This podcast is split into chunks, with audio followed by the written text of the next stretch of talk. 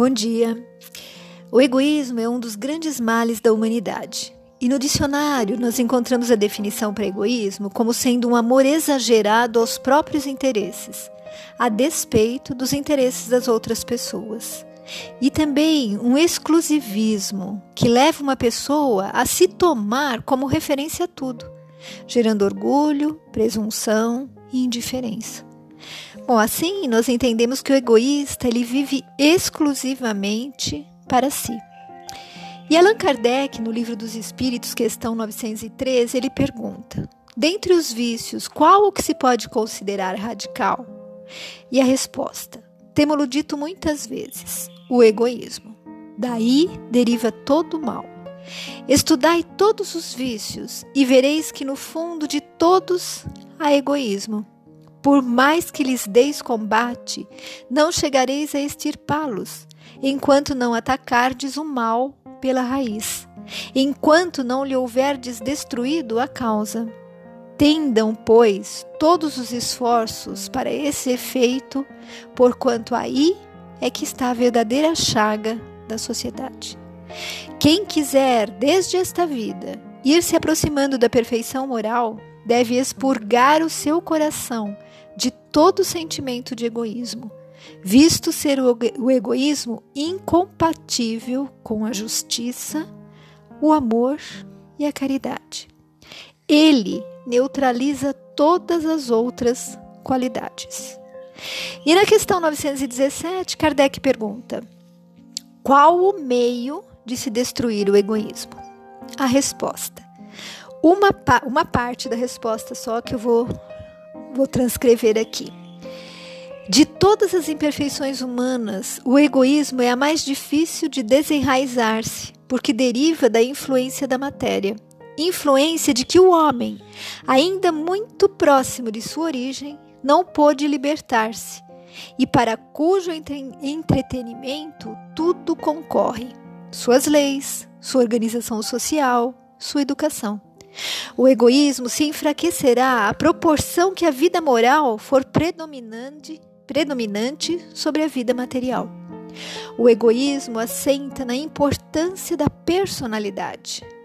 Ora, o Espiritismo, bem compreendido, repito, mostra as coisas de tão alto que o sentimento da personalidade desaparece, de certo modo, diante da imensidade.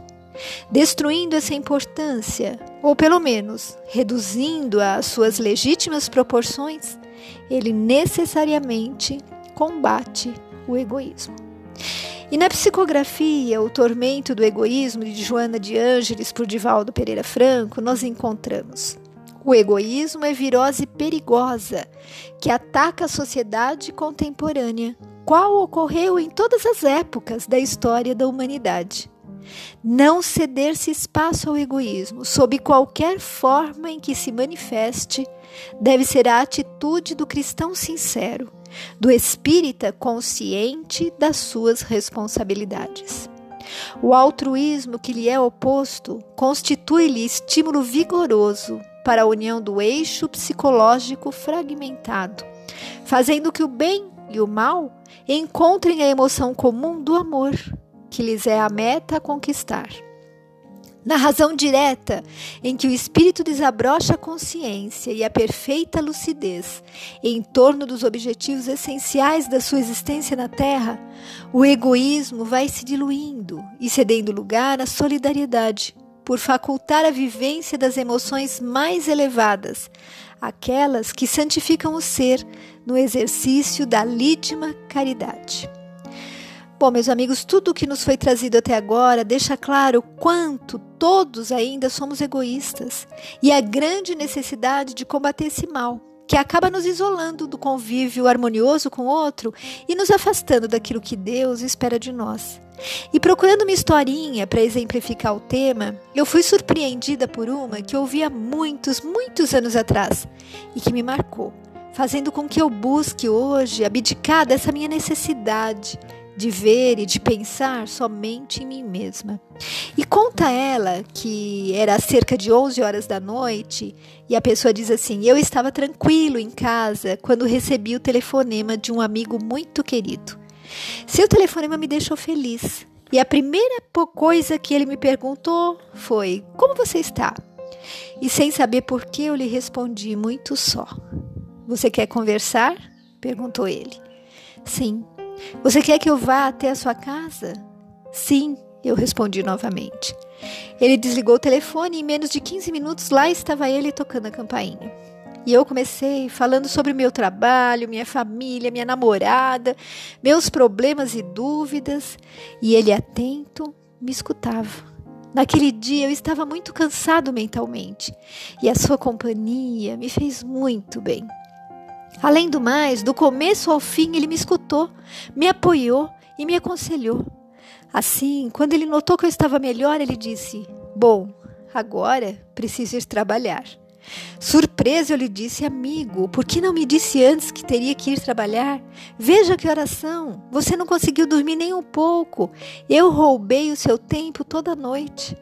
Ele sorriu e me disse: Não tem problema. Para isso existem os amigos. E ao ouvir isso, eu fiquei feliz em saber que podia contar com um amigo assim. Acompanhei-o até a porta e, quando ele caminhava até o seu carro, eu gritei: Ei, amigo, por que você me telefonou tão tarde? O que, que você queria? Ele voltou e me disse com voz baixa: É que eu queria dar uma notícia. E eu perguntei: O que aconteceu? E ele falou: Eu fui ao médico e ele me disse que meus dias estão contados. Eu tenho um tumor no cérebro não poderei operar. É maligno. Assim, eu só posso esperar. Naquele momento eu fiquei mudo. Ele sorriu e disse: Tenha um bom dia, amigo. Entrou no carro e se foi.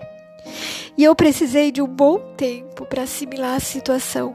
E até hoje eu me pergunto: por que, quando ele me perguntou como eu estava, eu me esqueci dele e só falei de mim?